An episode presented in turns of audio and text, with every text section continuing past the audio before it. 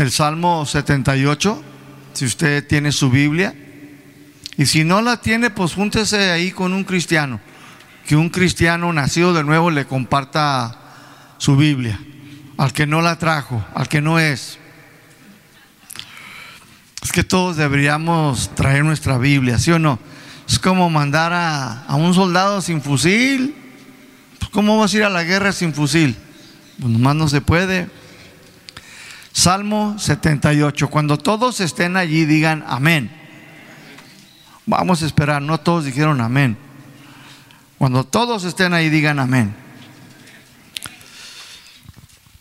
Salmo 78.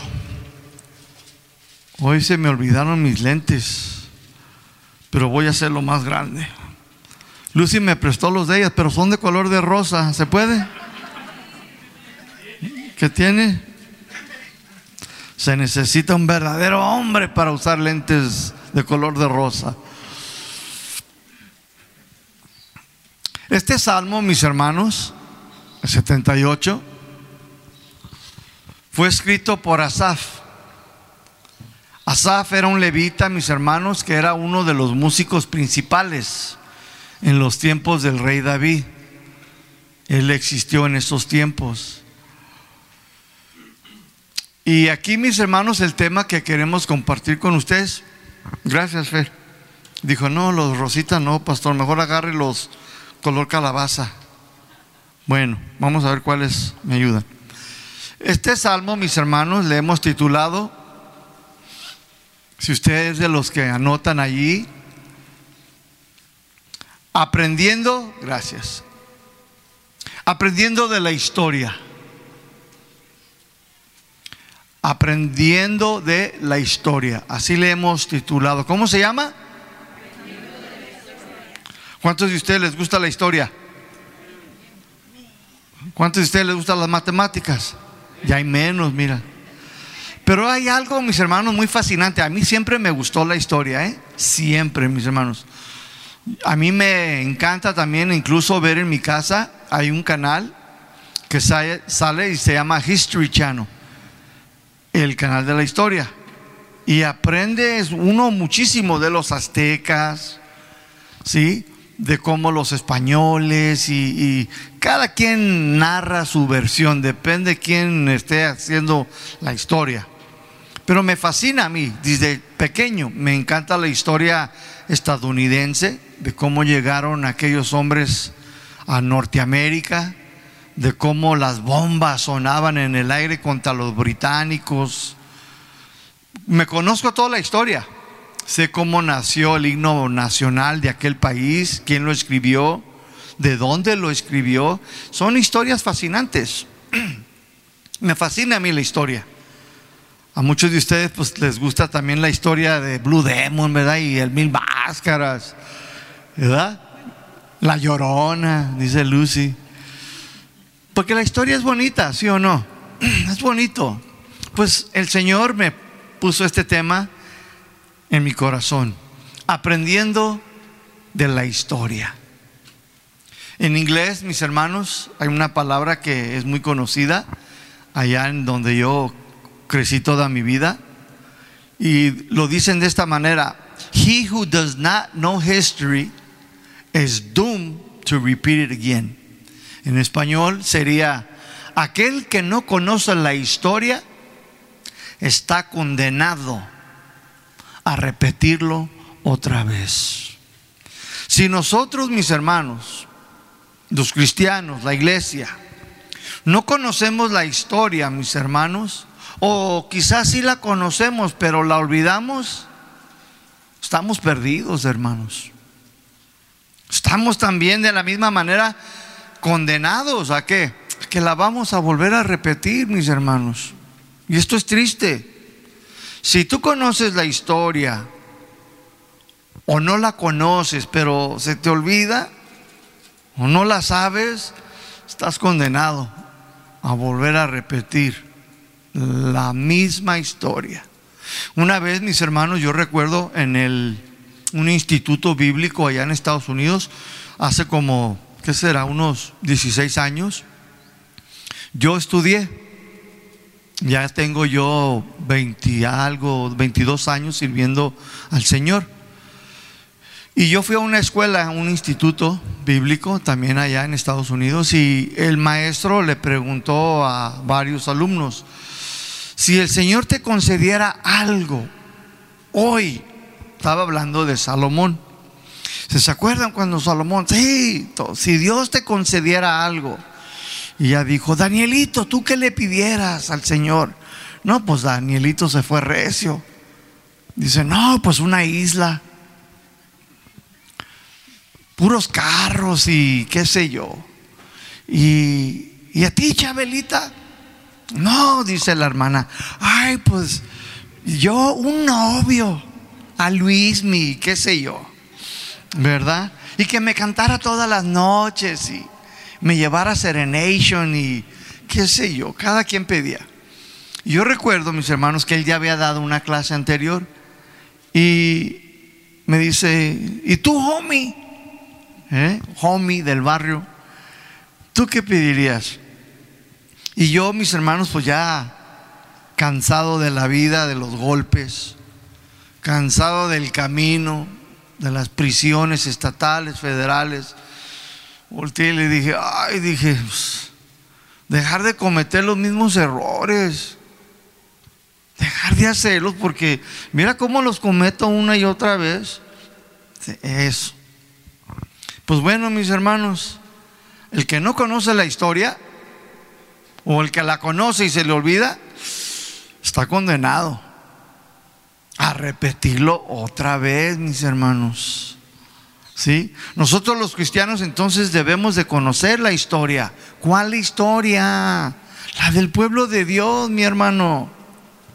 Tú y yo, mis hermanos, debemos de conocer esta hermosa historia del pueblo de Dios y nunca olvidarnos de ella para que no nos suceda lo que le sucedió al pueblo de Israel, mis hermanos. ¿Cuántos quieren saber qué le sucedió al pueblo de Israel?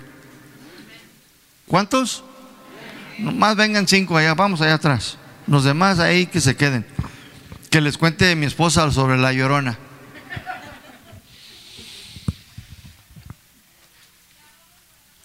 ¿Qué le sucedió al pueblo de Israel, mis hermanos? ¿Qué le sucedió? Vamos a ver lo que nos dice la Biblia. Primera de Corintios, capítulo 10, versículo 5. Primera de Corintios 10, 5. Allí, mis hermanos, vamos a ver lo que le sucedió al pueblo de Dios, al pueblo judío. Aquel pueblo que Dios, mis hermanos, un día en su gran amor y en su gran misericordia los había llamado, los había elegido, pero lo hizo a través de Abraham. ¿Sí? ¿Cuántos están ahí en 1 Corintios 10? Vamos a leer desde el versículo 5, ¿qué les parece? Para que nos diga qué fue lo que le sucedió a este pueblo que Dios había llamado por su gracia. Yo lo voy a leer de la versión Dios habla hoy. Sígame ahí, del 5 como hasta el 12. Dice así la palabra del Señor en el nombre de Jesús. Sin embargo, la mayoría de ellos, o sea, la mayor parte, dice, no agradó a Dios. Y por eso sus cuerpos quedaron tendidos en el desierto. Qué triste, ¿verdad? Dice, todo esto sucedió como un ejemplo para quién? Dígalo fuerte para nosotros, dice, para que no deseemos el mal como ellos lo desearon. Por tanto, no adores ídolos como algunos de ellos lo hicieron. Según dice la escritura, la gente se sentó a comer y a beber y luego se levantó a divertirse. Aquí, mis hermanos, en este versículo 7, aquí está hablando cuando los israelitas hicieron el becerro de, oro. ¿Se recuerdan la historia? Y la gente bebió, empezó a tomar alcohol.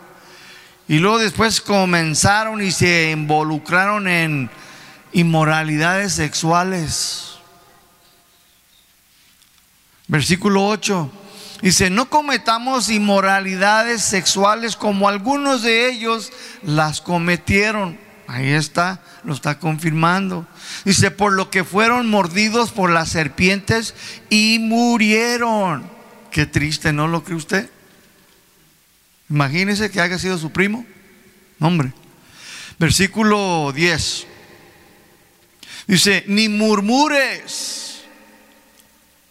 No te quejes, dice contra Dios, como algunos de ellos murmuraron, por lo cual el ángel de la muerte los mató. Otra vez, qué triste. Dice, todo esto, versículo 11, le sucedió a nuestros antepasados como un ejemplo para nosotros y fue puesto en las escrituras como una advertencia para los que vivimos en estos últimos tiempos. Versículo 12 y último. Así pues, el que cree estar firme tenga cuidado de no caer. Por lo tanto, mis hermanos, el que no conoce la historia o el que la conoce y se le olvida esta historia, mis hermanos, si se te olvida lo que le sucedió a este pueblo de Israel y no te acuerdas, mi hermano, pues podemos repetirlo también nosotros otra vez. Te puede suceder, mi hermano. ¿Cuántos están de acuerdo? Y aunque no, según las escrituras, estás condenado a repetirlo otra vez y se te olvida. Por lo tanto, este salmo, mis hermanos, de parte del joven músico Asaf, era un canto, mis hermanos, de instrucción para el pueblo de Israel. ¿Para qué? Pues para que no se repitiera la misma historia. Todo esto que le sucedió a los israelitas fue escrito para que nosotros, hoy en día la iglesia, mis hermanos, aprendiéramos de la historia y también no se repitiera otra vez en tu vida y en la mía. Para eso fue escrito, mi hermano. Por eso quedó ahí plasmada en el Nuevo Testamento. Dios, su corazón, no quiere que tú y yo, mis hermanos, nos olvidemos de esta historia. Porque Él sabe que tú y yo podemos, mis hermanos, cometer los mismos errores. Y se va a repetir otra vez. Muchos murieron, muchos se quedaron en el desierto. Ahí quedaron, mis hermanos. Iban bien, comenzaron bien. Pero quedaron tendidos. No llegaron a la tierra prometida. Murieron de una manera, mis hermanos, triste y lamentable, la cual nunca fue la voluntad de Dios. Ahí se quedaron. ¿Sí están entendiendo, mis hermanos? Me temo que sí. Este salmo entonces es un salmo de instrucción. Viene de una palabra mosquil, que significa instrucción. Entonces es, una, es un canto, pero de instrucción, de advertencia. ¿Sí? Es un salmo, una alabanza de advertencia, mis hermanos de parte de Asaf para todos los creyentes, para todos los cristianos. De aquí el tiempo le hablaba a los judíos, a los israelitas. En los tiempos de Pablo le hablaba a los cristianos de todas las naciones. Y hoy la palabra de Dios nos sigue hablando. A todos nosotros, seas de donde seas, si eres de Chilangolandia, Cachanilla, sea de donde seas. Dios también, mis hermanos, nos está hablando y nos aplica. Salmo 78, 1 al 3, vamos a leerlo y dejar que la Biblia nos enseñe a través de este Salmo 78, este Salmo de advertencia. Dice así la palabra del Señor, escucha pueblo mío mi ley, inclina tu oído a las palabras de mi boca Abriré mi boca en proverbios, hablaré cosas escondidas desde tiempos antiguos, las cuales hemos oído y entendido que nuestros padres no las contaron. Escúcheme hermanos de casa de oración El Salto, no se duerman, presten atención, inclinen bien su oído a lo que se les va a enseñar hoy. Hoy en esta mañana les vamos a hablar de la historia del pasado, de cosas verdaderas que sucedieron hace mucho tiempo, cosas que no todos saben, esta historia fue escrita en la Biblia, que los antepasados judíos, mis hermanos, nos las dejaron a nosotros plasmadas en la Biblia. Versículo 4. Dice, no las encubriremos a sus hijos, contando a la generación venidiera las alabanzas de Jehová y su potencia y las maravillas que él hizo. El mandato aquí, mis hermanos, en el versículo 4, el mandato de los antepasados judíos les habían ordenado a sus hijos que esta historia verídica fuera contada que no se las encubrieran a sus hijos, que les hablaran de las alabanzas de Jehová y de sus maravillas. La palabra alabanzas viene de una palabra hebrea que se pronuncia tejila, tejila, no tequila, ¿eh? Luego, se les abrieron los ojos algunos. Tejila. Yo conozco una iglesia que así se llama. Es la iglesia del pastor Lolo. ¿Cuántos conocen al pastor Lolo? Él ha estado aquí con nosotros. Es un gran amigo y uno de los pastores que me apoyó muchísimo para que yo me mantuviera aquí en México. Es el pastor Lolo Contreras, de allá de Bakersfield, California. Así se llama su iglesia, Tejila, que significa, mis hermanos, las, las hazañas, los elogios, los cantos. Tejila significa cantos, alabanza, pero también elogios y las hazañas. De esto nos habla esta palabra, ¿sí? Alabanza, tejila. Entonces los padres les habían ordenado que les hablaran a sus hijos de las hazañanzas. Mm, ya ve que mi español es medio así, ¿verdad? Los padres judíos, mis hermanos del Antiguo Testamento, ellos desde el principio le enseñaron a sus hijos que les hablaran a sus hijos de las hazañas. Ya me salió bien. De las hazañas que Dios había hecho por ellos, que les hablaran de las maravillas que habían visto y de cómo ellos habían elogiado y cantando de alegría por el poder de Dios que se había manifestado. Necesitas decirle, no se las encubras. Yo no puedo, mis hermanos, guardar esto. Tú, papá, mamá, eres el responsable. Así como ellos, mis hermanos. Se no se las encubran. Háblenles de las proezas, de las maravillas que Dios hizo. Dijo, y de cómo después nosotros de que mirábamos la manifestación del poder de Dios, cómo nos hacía cantar. ¿Recuerdan aquel canto de María después de que salieron del Mar Rojo? Cómo agarró su pandero la hermana María y ya tenía como 90 años. Viejita, pero brinque y brinque con su pandero. Y luego las demás mujeres se agarraron ahí con su pandero, mi hermano, hablando. El hermano Sergio a veces canta unas canciones así y la, la, iglesia se pone a cantar y a bailar y los carros de Faraón, hey, hey, hey, ¿verdad? Y wow, uno dice, bueno, eso es lo que los padres les dieron y les enseñaron, mis hermanos, a sus hijos.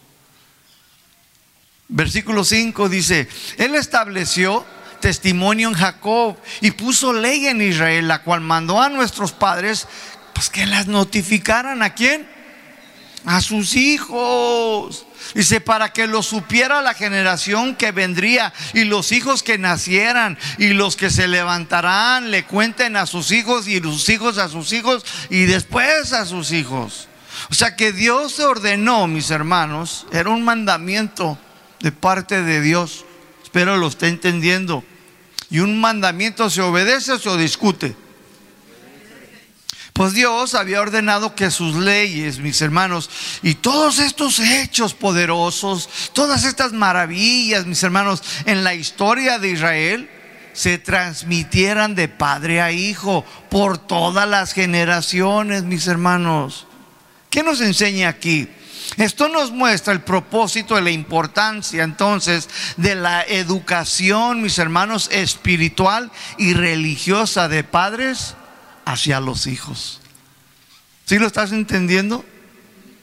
¿Quién tenía la responsabilidad entonces, mis hermanos, de, de darles esta educación espiritual? ¿Quién? El pueblo no. ¿Quién era? Papá y mamá. Papá y mamá eran los responsables, mis hermanos. Tenía que comenzar por ellos. Esto muestra entonces el propósito y la importancia, mis hermanos, de la educación espiritual de los papás hacia sus propios hijos. Los padres tenían la responsabilidad de instruir a sus hijos en la educación espiritual, mis hermanos, y religiosa, para que ayudaran a evitar que los niños repitieran los mismos errores que sus antepasados. Qué maravilloso, mi hermano. Por eso Dios les decía, ustedes háganlo. ¿De quién? Ni modo que el vecino, ni modo que los zetas, no, ustedes son los responsables. ¿De quién más van a escuchar sino de ustedes? Los padres entonces tenían esta gran responsabilidad de transmitir a su próxima generación la historia de las maravillas de Dios, de su salvación, de cómo los había sacado, mis hermanos. Dios les dio este encargo, este mandamiento. Entiéndelo, mamá, papá, tú eres el responsable. No vengamos después y diga, es que la maestra, es que el pastor, no, también tú tienes una responsabilidad. Y es más, comienza en donde, se en casa. Se en casa donde comienza todo. Papá y mamá entonces tienen esta gran responsabilidad de parte del Señor de enseñarle a sus hijos sobre la importancia de la vida espiritual y cómo debían ellos de acercarse a Dios, mis hermanos. Yo al escribir esto, mis hermanos, yo recordé cuando Jacob y Saúl, mis hermanos, eran jóvenes. Mamá y papá les dijeron, miren hijos, para que ustedes se puedan acercar a Dios, tienen que sacrificar un cordero. A los dos les enseñaron. Los dos estaban en la misma iglesia, estaban en, en la misma escuelita ahí atrás. Y mamá y papá le dijeron, ustedes no pueden acercarse a Dios si no hay un sacrificio, un cordero. Entonces, para acercarse a Dios tiene que ser así. Y ahí va uno. Y lleva que chayotes, tomates, chicharitos. Y luego va otro y le presenta un cordero sacrificado. ¿Sí o no? Uno de los dos hizo lo correcto y el otro no. Bueno, esa es otra historia pero sí sabían, sí o no, porque papá y mamá les enseñaron, mis hermanos. Les enseñaron la vida espiritual, mis hermanos. Los educaron, mis hermanos. No solamente en lo estadístico, material. No, la importancia de enseñarle, mis hermanos, a nuestros hijos. En Deuteronomio capítulo 6, versículo 6, no queda más claro que aquí, mis hermanos. Deuteronomio 6, versículo 6. Y esto me recuerda, mis hermanos, a un hermano que yo aprecio mucho. Se llama Oscarito. Aquí hay algunos de la descendencia de Oscarito. Porque siempre que yo iba a visitar a Oscarito, siempre me contaba, no hermano, yo así desde chiquito, dice. Dice, yo iba y traía. Dice, yo los enseñaba, dice. Pero la Rosita ya no quiere. No sé qué era Rosita. Dice, no, dice, ahora la Eli, dice. Pero fíjate cómo él, mis hermanos, desde chiquito. Dice, yo, pastor, ahí mi esposa, Sarita. Y es exactamente lo que Dios había ordenado. Ahí en Deuteronomio capítulo 6, versículo 6. Dice así, y estas palabras que yo te mando, escúchame bien, ¿quién está mandando? Es Dios, dice que yo te mando hoy, estarán sobre tu corazón y las repetirás a tus hijos y hablarás de ellas estando ahí en tu casa. Y cuando estén en la casa, quiero que les hables. Y cuando anden por el camino, ahí cuando vayan al súper, háblales otra vez, dice. Y antes de acostarse, antes de que se vayan a dormir, dice, diles que se pongan a cuentas y háblales otra vez. Ay, cuando se levanten, otra vez háblales. Y Lucy a veces agarra al nieto y le dice, venga para acá. Y a ver, en la mañana, antes de cuando se levanta, agarra a Alejandrito. Ay, tita. Porque lo primero que quiere, ¿qué creen que es? Tableta. Ah, hoy en día ya es lo que más quieren, tabletas. ¿Por qué me miras así, Dana? Como que te di un, ¿verdad? La computadora. Y a ver quién la gana. La nieta de Lucy tiene tres años. Llega y me dice, hola Tito, pero nomás, hola Tito, y se va derecho a, agarrar su tableta para que nadie se la quite. No, venga acá primero. ¿Y saben lo que hicimos yo y Lucy? Dijimos, no más. Vamos a enseñarlos bien. Y hasta ahorita las tengo en la oficina. Y le echamos la culpa a Dani. Dani se las llevó. ¿Y por qué se las anda llevando Dani? Como es mi vecino. Ya, ya los tres agarraron huevos para cuando miren a Dani. Ya les tuve que decir la verdad. Pobre Dani Mónica, ¿se imaginan? Huevos por desde arriba de la ventana. ¿Pero por qué? Porque queremos enseñarles, no es así. ¿Cómo que nomás entra así? Hola, Tito. No, espérate. El respeto. ¿Sí o no, hermanos? Y eso me recuerda mucho a, aquel hermanito. Siempre que voy a, visitarlo a veces, siempre me cuenta estas historias. No, yo a mis hijos. Y aquí hay hasta la tercera generación del hermano y de la hermana. Qué bendición, mis hermanos. Entonces los padres, mis hermanos, somos responsables de enseñarles a nuestros hijos y ellos también a sus hijos, de contarles la historia de dónde venimos, de cómo Dios tuvo piedad de nosotros. Los padres cristianos somos responsables de enseñar a nuestros hijos de dónde te sacó el Señor. ¿Cómo andabas?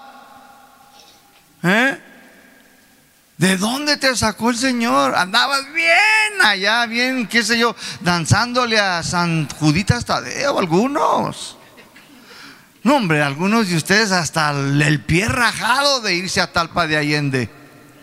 ¿O no? Algunos de ustedes no salían de Cajititlán. Y ahí andaban danzándole a los tres reyes magos. Y ahora no quieres danzarle para el Señor.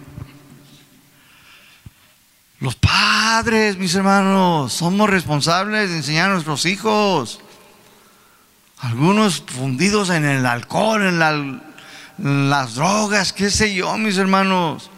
Es tu responsabilidad de enseñarle de cómo Él te escogió a ti, de cómo te ha ayudado, de cómo te perdonó y también de cómo su hijo dio su vida por ti, mis hermanos, y también por tus hijos. Es tu responsabilidad de educar a tus hijos en la vida espiritual y religiosa, en las cosas de Dios, en sus leyes y mandamientos. Ahora, pregunta, ¿cuál era el propósito de Dios que nosotros enseñáramos a nuestros hijos? ¿Para qué era esto? Ya sabemos, para que no cometieran los mismos errores, ¿verdad? Pero en sí, mis hermanos, ¿cuál era el punto espiritual? Había un punto espiritual, mis hermanos, el por qué Dios quería que les enseñaran eso. Sí, para que no cometieran, que no se les olvidara la historia. Pero había algo mucho más importante y era espiritual, mi hermano. ¿Sabes dónde está? Ahí en versículo 7. Ahí te lo está diciendo. Dice, a fin. Léanlo todos conmigo, porque no quiero que digan que no está allí. Díganlo, vamos a leerlo todos juntos, ¿ok? A la una, a las dos y a las tres. A fin de que pongan su confianza en Dios y no se olviden de las obras de Dios y que guarden sus mandamientos.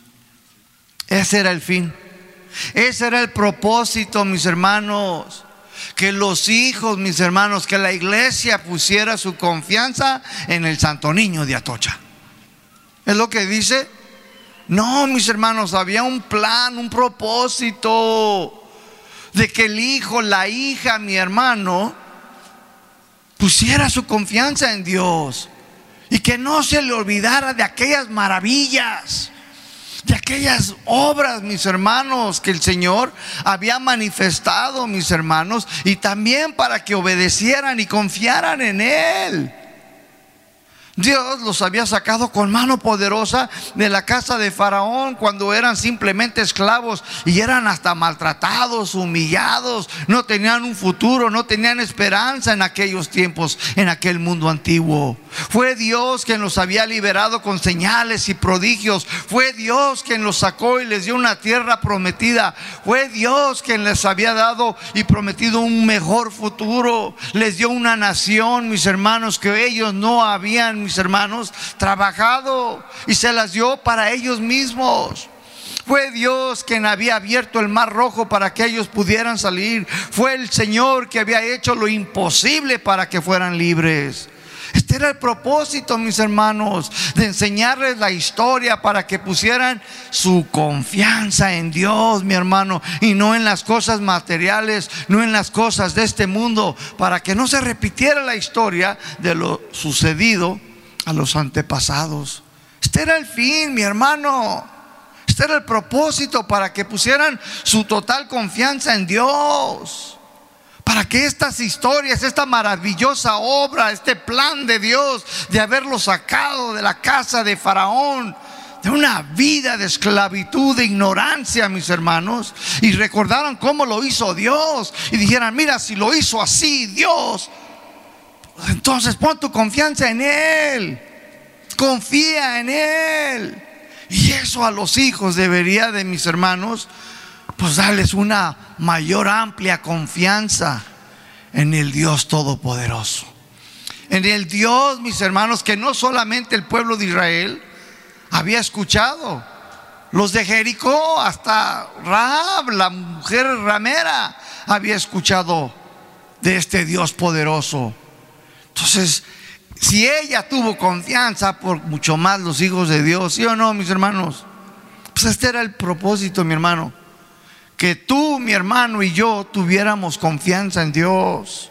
Hoy en día, mis hermanos, la confianza en Dios se ha debilitado, mis hermanos, y por estas razones, pues mucha culpa la tienen pues, los ministros de las iglesias, pero no solamente los ministros, también los papás.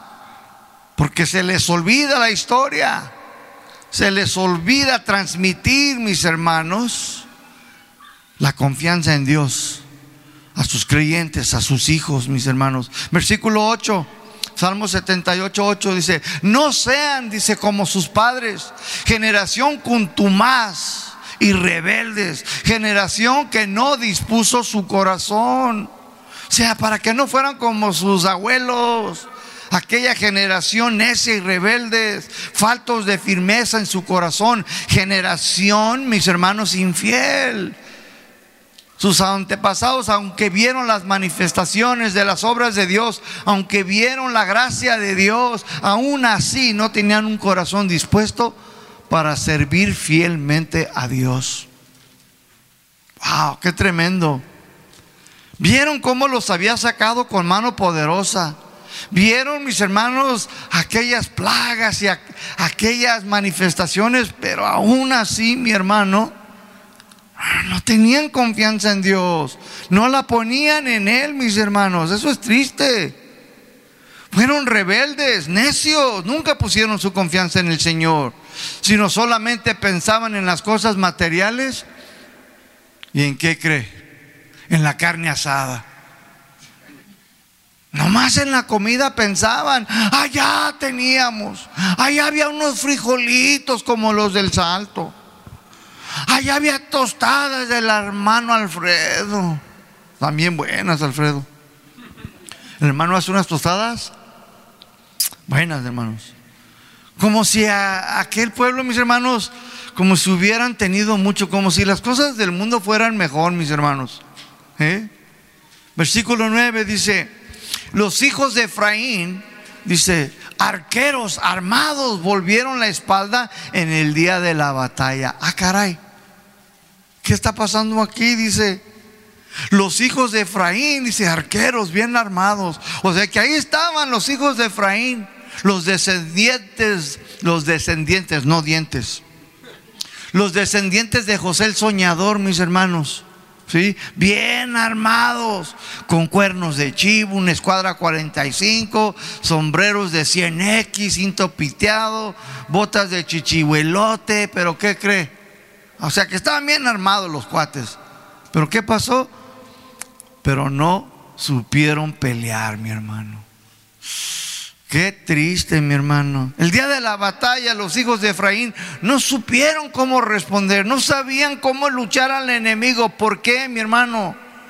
¿Por qué cree usted, mis hermanos? Porque no tenían su confianza en Dios, mi hermano. Es que no se puede. Es que es imposible. Es por eso, mis hermanos. Ay, estaban bien armados pero no supieron cómo responder al problema familiar. No supieron, no pudieron. ¿Cómo le voy a hacer aquí? ¿Por qué? Porque no sabían la historia, mi hermano. Porque nadie se las contó. Los papás habían fallado su responsabilidad. Eso fue lo que le pasó a esta generación de Efraín. Ahí te lo dice el versículo 10, Salmo 78, 10. Dice, no guardaron. O sea, no obedecieron el pacto de Dios, ni querían, dice, no quisieron andar en qué? En su ley. O sea, que no respetaron el pacto que habían hecho con Dios. No querían andar en sus caminos. Querían hacer su propia voluntad, mis hermanos.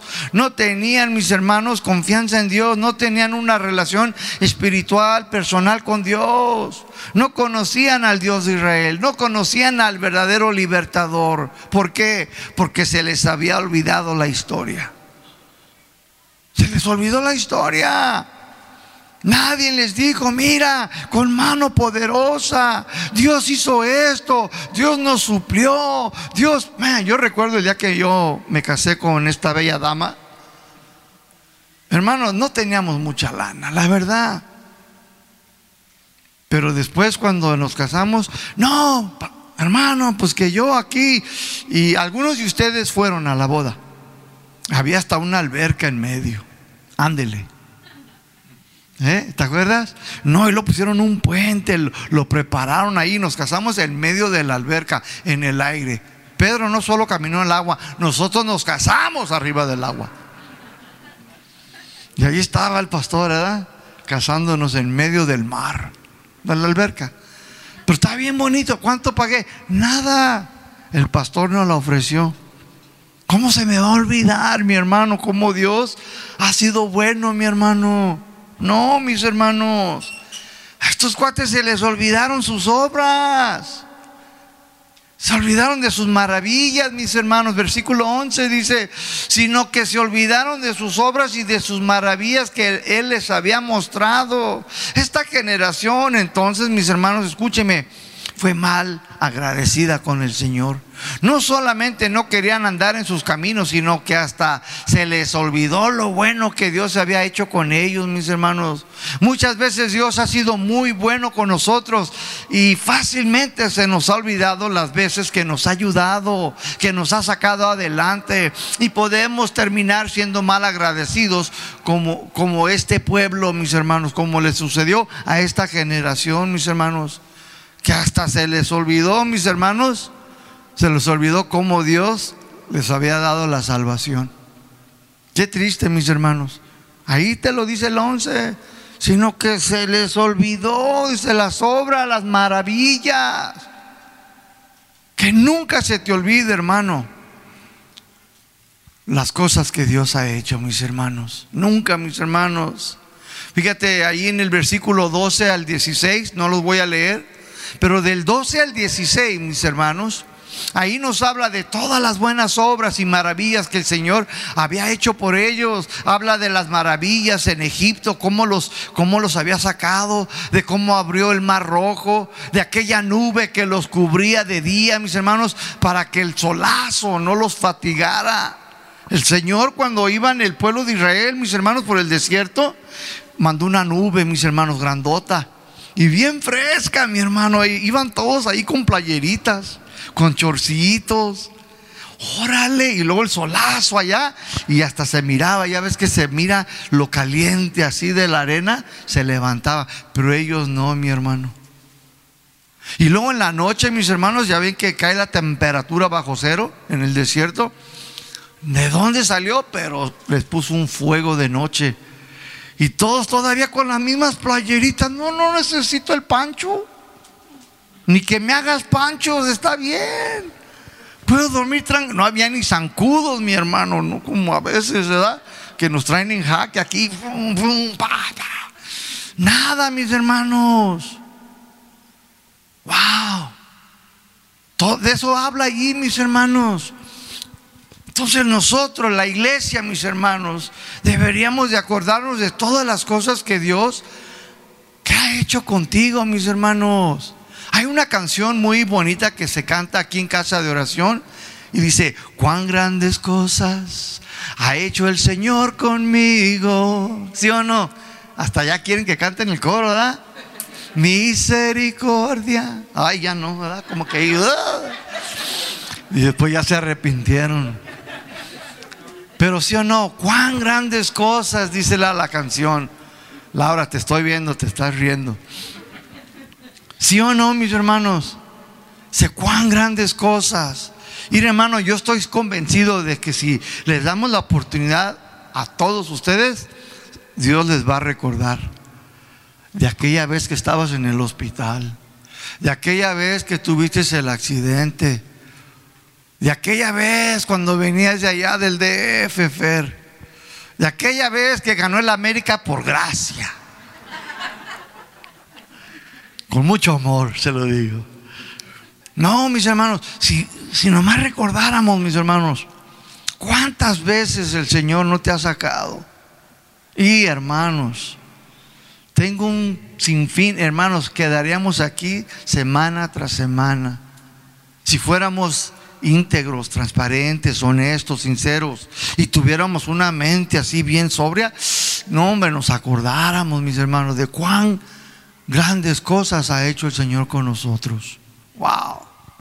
Los cristianos, mis hermanos, debemos de acordarnos, mis hermanos, que nunca se te olvide, mi hermano, que no se te olvide nunca, mi hermano. ¿Por qué? Porque corres el peligro de caer como este pueblo mal agradecido, mi hermano. Y luego prosperas y todo, y, y luego ya ni para el templo queremos dar, mi hermano. Y Dios dice, pues si yo fui el que te di, yo fui el que te he bendecido. Confía, pero a veces por no conocer la historia, mis hermanos.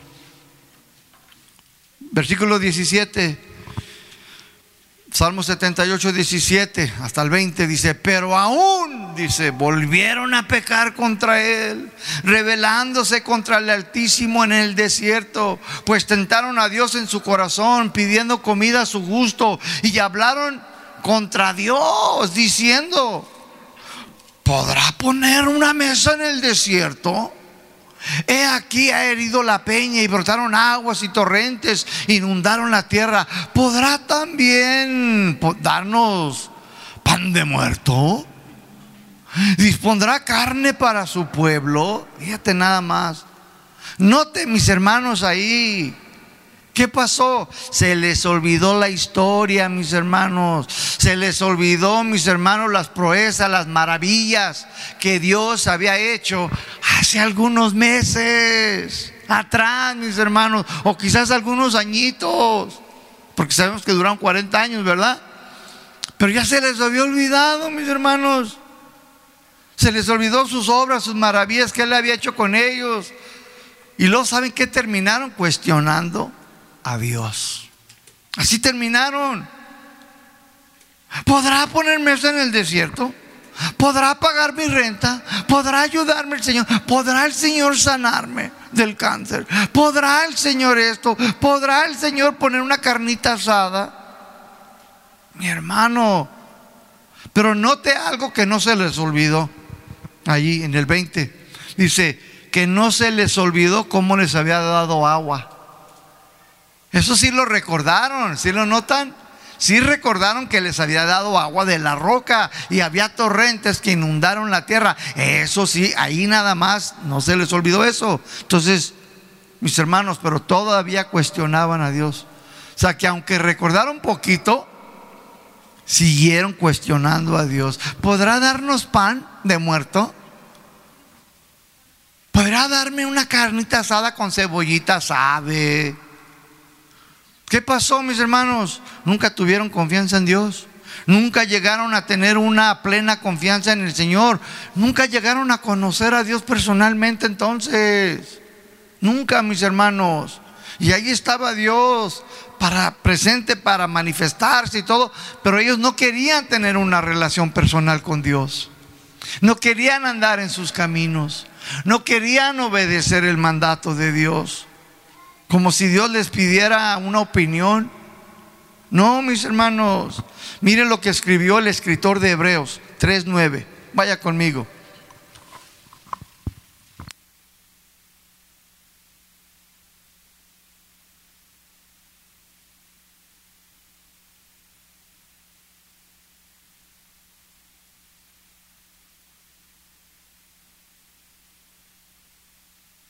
Hebreos 3.9.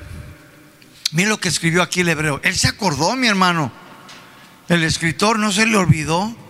Dice, donde me tentaron sus padres, me probaron y vieron mis obras. ¿Cuántos años? 40 años, dice, por 40 años. Me probaron, vieron mis obras y aún así, dice, wow, ahí estaban entonces todo este pueblo en la congregación. Venían a la alabanza, escuchaban predicaciones, pero aún así, mis hermanos, por 40 años lo probaron, mis hermanos. Y lo dice el versículo 10, Hebreos 3:10, a causa de los cuales me desgusté contra esa generación dice, me molesté con esa generación y dije, siempre andarán vagando. Esta palabra vagando significa perdidos, extraviados. Siempre andan extraviados. Siempre andan perdidos, dice, en su corazón y no han conocido mis caminos. Por tanto juré, dice, en mi ira, en mi enojo, que no entrarán en mi reposo. Dice el versículo 12, miren hermanos, diré, mucho ojo, dice, que no haya en ninguno de ustedes un corazón malo de incredulidad para apartarse del Dios vivo. En Hebreos 3, ahí mismo, mis hermanos, del 16 al 19, Ahí nos dice entonces que Dios estaba disgustado con aquellos que lo provocaron, que habían pecado, que se habían rebelado y no pudieron entrar a la tierra prometida. ¿Por qué? Por su incredulidad. Un corazón malo es un corazón rebelde. Un corazón malo es un corazón desobediente, un cristiano que nomás no quiere obedecer. Un corazón malo es un corazón mal agradecido y produce solamente la incredulidad, la falta de confianza en Dios. El propósito entonces de enseñar la historia de los errores de los antepasados, mis hermanos creyentes, a los hijos cristianos, era para que ellos pudieran luchar, defenderse y tener plena confianza en Dios, no como los hijos de Efraín, mis hermanos. Ay, estaban ahí con sus Biblias, ahí bien grandotas, iban al servicio y todo, pero no sabían luchar. El día de la batalla, el día del problema, del conflicto. Ay, no, pues es que no se puede. Es que ella no quiere, es que él no quiere. Confía en Dios. Confía en Dios. Dale tus cargas a Dios. Tú no lo vas a cambiar. Tú no la vas a cambiar, ni a los hijos los vas a cambiar. Dejas esas cosas al Señor, mis hermanos, no son tuyas. Si hizo todas esas grandes proezas y esas maravillas, no podrá contigo, hermano, hermana. Si puede y sustenta todas las galaxias y el mundo entero con el poder de su palabra, no podrá con tu situación. Confía en Dios. Si no lo hacemos, con nuestros hijos, nuestras responsabilidades, ellos terminarán cometiendo los mismos errores. y quizás hasta peor que nosotros. Terminarán en la incredulidad de las obras de Dios, porque no van a tener confianza en Dios nuestros hijos. Ahí se van a andar cansando con puros hijos del diablo. Se van a andar ahí mezclando con los del mundo. ¿Por qué? Porque nosotros no hacemos nuestra responsabilidad. Tú eres, mis hermanos, el fuego que debe de o encender el corazón de tus hijos. Hijo, no te cases con ese hombre. No te cases, hija, con ese hombre. No es cristiano, es pagano. Te vas a hacer al suegro, al diablo, mi hijo, mi hija. Dale una galletita, mi hija. No dile que confíe en Dios.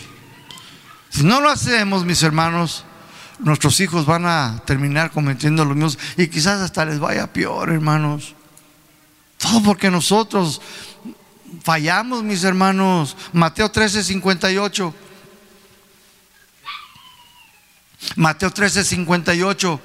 Dice allí la Biblia, y no hizo, ahí está hablando de Jesús, dice, y no hizo ahí muchos milagros a causa de la incredulidad de ellos. Estos judíos, mis hermanos, también habían sido que malformados por sus padres. Quizás nunca les hablaron de las maravillas de Dios, nunca les contaron de su liberación de la casa de Faraón. Y lo peor es que quizás, quizás nunca anduvieron en sus caminos. ¿Y cómo terminó esta generación? En la incredulidad, mis hermanos. A lo mejor escucharon historias, ¿verdad? De cómo ellos venían y salieron de la casa de Faraón, pero en sí, mis hermanos, no tenían su confianza en Dios. Por eso dice Jesús, a causa de esto, dice, no pude hacer muchos milagros aquí. ¿Por qué? Por la incredulidad de ellos. Porque nunca aprendieron a tener confianza en Dios. Alguien falló allí, ¿sí o no? Alguien tiene que ser responsable. Alguien falló, mis hermanos, en hacer su trabajo, mis hermanos. Marcos 16, 14. Le dio amor, ¿verdad, mija? Marcos 16, 14. Están ahí, dígame. Finalmente, se apareció a los once discípulos, porque Judas ya se había colgado por falta de confianza en Dios. Si estando ellos sentados a la mesa y les reprochó, dice, su incredulidad. Y luego note lo que sigue, y dureza de corazón. Porque no habían creído a lo que le habían visto resucitado. No le creyeron. Jesús entonces aquí le reprochó su incredulidad, pues tenían dureza en su corazón. Jesús ya les había dicho varias veces que él iba a resucitar, pero aún así, mis hermanos, ¿cómo seguían? En su incredulidad. Escúchame, casa de oración El Salto. Escúchenme, hermanos. Despierten a Dani. El Señor Jesús te reprochará, mis hermanos, cuando tú no le crees, cuando Él ha dicho algo en su palabra y escrito está en la Biblia, si tú no lo crees, te lo va a reprochar Jesús. Te lo va a reprochar, mi hermano. Te va a decir, ay, hermanita, hija mía, ay, hombre de poca fe. ¿Qué no tienes varios años escuchando el Evangelio? ¿Qué no te han dicho de las maravillas y de las proezas que yo saqué al pueblo de Israel de la casa de Faraón? ¿Qué no te han dicho de las plagas y todas esas cosas que yo hice? No te dijeron de cómo yo en el desierto, hasta los guaraches nunca se les terminaron.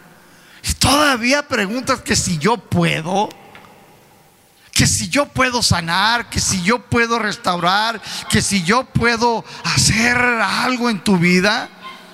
¿Cómo puedes preguntarle eso a Dios? Mi hermano, ya te sacó del pecado, ya te dio vida eterna y lo crees, ¿sí o no? ¿Cuántos lo creen? Pero ¿por qué batallamos cuando Él te dice, haz esto y haz el otro y deja de hacer esto? ¿Por qué no obedecemos? ¿Por qué no confiamos en Él?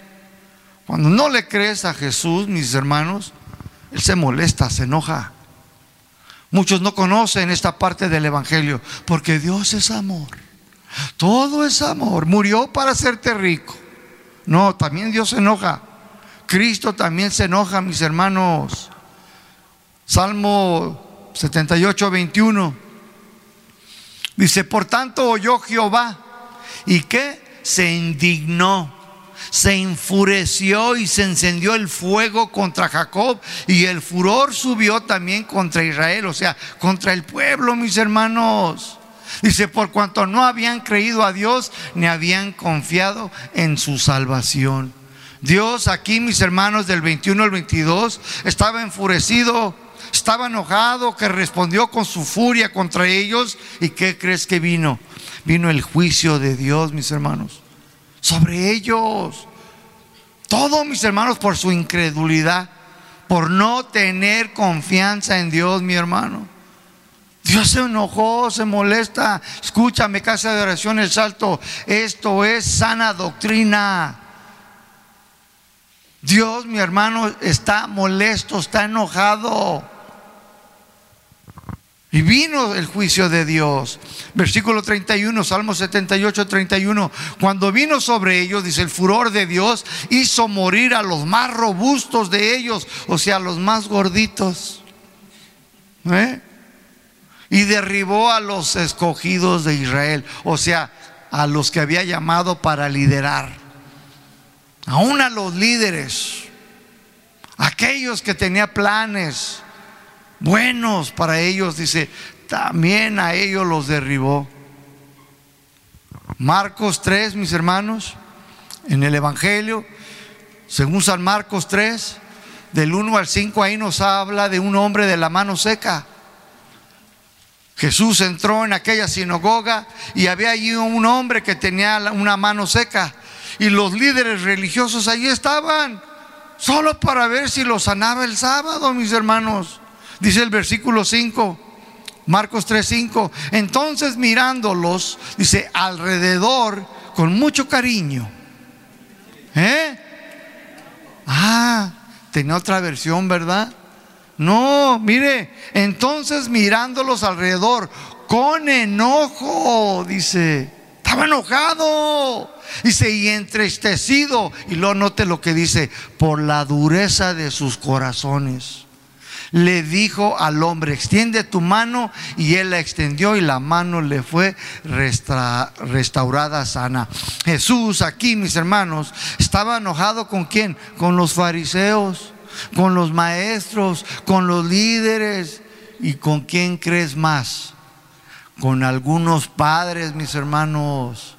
¿Por qué? Por la dureza de sus corazones, pues habían fallado en su responsabilidad de hablarles de haberles contado la historia de Israel y de las maravillas, de las proezas de Dios, mi hermano. Los maestros de la ley habían fallado como ministros de su palabra, nunca le enseñaron a la gente a confiar en Dios, nunca les enseñaron a guardar su palabra, ni mucho menos a obedecerla. Pero también estaba enojado con los padres de aquella generación pues también ellos habían fallado en haberles enseñado la historia de Israel y la de ellos mismos. Y nunca llevaron a sus hijos a confiar en Dios, mi hermano. Dios, mis hermanos, y nuestro Señor Jesucristo hoy están muy molestos con muchos cristianos porque no están obedeciendo y no están enseñando a sus hijos estas maravillosas proezas de la historia de la salvación y de tener plena confianza en Dios, mi hermano. ¿Usted lo duda? Hoy en muchas iglesias y muchos padres de familia les están enseñando a sus hijos cómo prosperar. No, hijo, hija, mejora tu mejor vida ahora, dice. Tienes que mejorar, en las cosas de este mundo. Mira, pon tus ojos en aquella casa, en lo mejor de ahí, de los carros de último modelo. O sea, los llevan en enfoque. En algunas iglesias también este es el enfoque. Esta es la meta. No, mis hermanos.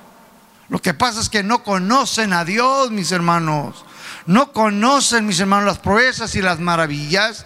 Y llevar a la gente mejor, mis hermanos, a obedecer a Dios, a confiar en Dios, mis hermanos, a enseñarles el precio que se pagó. Ya se les olvidó todas las cosas que el Señor les había ayudado a estos maestros A estos fariseos ya se les había olvidado cuán grandes cosas había hecho Dios por ellos. Quizás el Señor esté molesto con algunos de nosotros que estamos aquí en esta mañana. A lo mejor, mi hermano. 31 al 37, Salmo 31 al 37. Aquí nos habla de cómo ellos se arrepintieron, mis hermanos. Pero ¿qué creen? Era un falso arrepentimiento. ¿Sí sabes tú que hay falso arrepentimiento? Hay un arrepentimiento que es genuino y hay un arrepentimiento que es verdadero. El, que no es verdadero es que el falso, mis hermanos, ya voy a comenzar a ir y ya me voy a congregar y, y ya voy a dejar de hacer esto y voy a dejar de mentir y voy a dejar esto. Pero mañana lo vuelven a hacer otra vez. Señor, si tú me sacas de este problema, de este rollo, te prometo y te juro, falso arrepentimiento. Perdóname, mi amor, no vuelvo a andar de coqueto y no vuelvo a cometer ese pecado. Ah, pues lo agarraron con las manos en la masa, ¿cómo no se va a arrepentir? Hay arrepentimiento falso y hay uno genuino, mi hermano. Pues aquí, mis hermanos, del 31 al 37, nos habla de un falso arrepentimiento, mis hermanos. Que ellos, según ellos, estaban arrepentidos. Pero no era así, mis hermanos. ¿Saben por qué? Porque ellos, mis hermanos, querían más a los falsos profetas, que les prometían cosas que Dios nunca había dicho. Les gustan los mensajes, que le gusta el oído. Ay, rásqueme ahí, pastor. Sí, sí, sí, sí. Ay, dígame que la prosperidad, dígame que del amor y hábleme del perdón, pero nada de confrontación con sus malas conductas. Nada de la corrección de sus vidas. Ay, sí, sí, hábleme, hábleme del éxito. Hábleme, ay, si esa chica es mía. Y yo la declaro, Simón. Salmo 78, 38 dice, pero el Señor en su misericordia los perdonaba y no los destruía y apartó muchas veces su ira y no despertó su enojo. Se acordó de que eran carne, soplo que ya va y no vuelve. Cuando no confiamos en el Señor, cuando no conocemos bien al Señor, esto solo nos va a llevar, ¿sabes a dónde te va a llevar? A la idolatría. Solo te va a llevar a querer escuchar lo que tú quieres oír. Te digo, no hagas eso. No te cases con ese chico, es del mundo. No te cases con esa chica, no es cristiana. No hagas esto y si te lo digo es porque te amo, porque te quiero porque la Biblia me dice que no nos unamos a un yugo desigual. Es porque estás quebrando un mandamiento. Quiere decir que no confías que Dios puede proveer una dentro del pueblo de Dios. Mi hermano, falta de confianza. ¿Por qué te afanas? ¿Por qué te preocupas? ¿Por qué te vas al extremo? Es que esto y el otro y los así actúan los que no conocen a Dios. Mateo 7 dice, así anda la gente que no conoce del Señor. Ellos se afanan, se estresan, dice, porque no lo conocen, porque no tienen plena confianza. Pero ustedes no hagan esto, dice, ustedes busquen el reino de Dios y su justicia y todas las cosas. ¿Cuántas? Te serán añadidas. Falta de confianza, hermano, hermana. Falta de confianza en Dios. Conclusión, mis hermanos. Entonces, ¿qué debemos de hacer nosotros? Yo como ministro, mi hermano, llevarte, mis hermanos, a conocer al Señor y al Señor y a nuestro Dios y al Señor Jesucristo.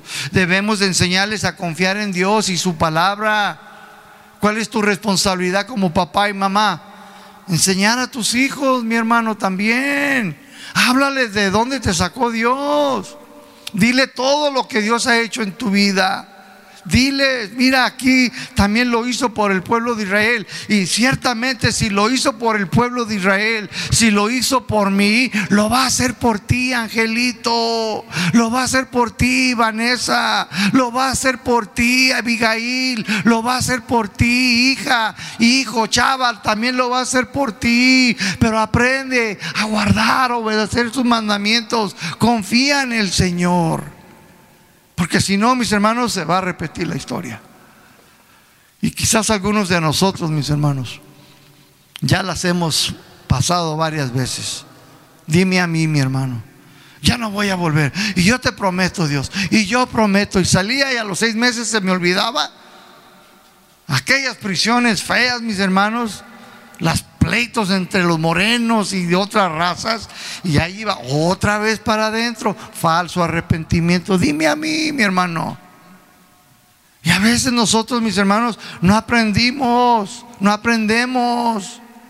Quizás algunos de ustedes aquí Dios les está diciendo, aprende de tus errores.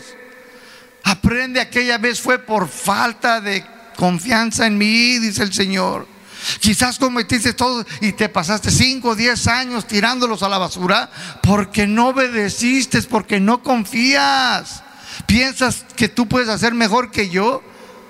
Por eso metiste la pata y te fue como te fue. No fue mi plan, no, no era de Dios, mi hermano.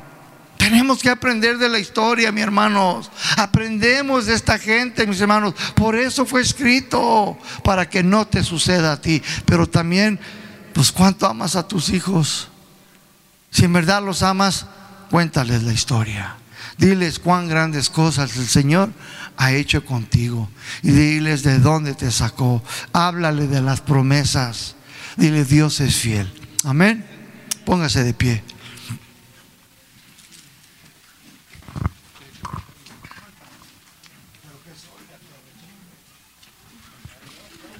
Póngase de pie, mis hermanos.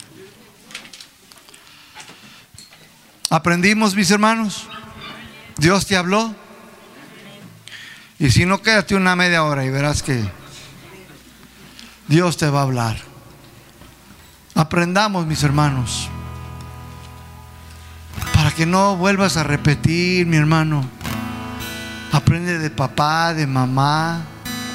Papá, ¿qué pasó? Esto, hijo, no lo hagas.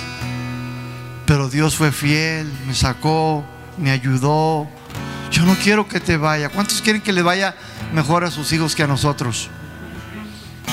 está, háblale de las proezas. Hijo, si Dios lo hizo por Israel, Él lo hizo por mí, lo va a hacer por ti porque Él no hace acepción de personas. Todos somos para Él, somos cristianos, somos hijos. Oremos, bendito Dios y Padre, te damos gracias. Gracias Señor por esta maravillosa historia que fue escrita para nosotros, Señor para que no cometiéramos, Señor, los mismos errores, los mismos fracasos, para que no duremos 40 años como lo hizo el pueblo de Israel. Anduvieron vagando, extraviados, perdidos en su corazón, todo porque no querían andar en tus caminos, todo porque no te conocieron personalmente. Y eso los llevó a la idolatría, eso los llevó a murmurar, a quejarse. Y sobre todo perdieron la confianza en Dios, en el Dios que los había sacado de la esclavitud, en el Dios que había ofrecido a su único Hijo para darnos la salvación. Perdónanos Dios, perdónanos Señor porque hemos fallado como padres, como ministros, en enseñarles a los hijos espirituales, a la iglesia, a tener plena confianza en ti, Señor de que tú, Señor, eres fiel que ha comenzado esta buena y maravillosa obra en nosotros hasta la venida de Cristo Jesús. Gracias, Señor, por la obra que tú comenzaste aquí en el Salto. Gracias por la obra que has comenzado en cada familia, en cada cristiano. Algunos quizás se estancaron, algunos quizás, Señor, estén a punto de quedarse en el desierto, Señor porque se les ha olvidado, Señor, las maravillas, las proezas, y que tú nunca cambias, que tú eres el mismo de ayer, hoy, mañana y siempre.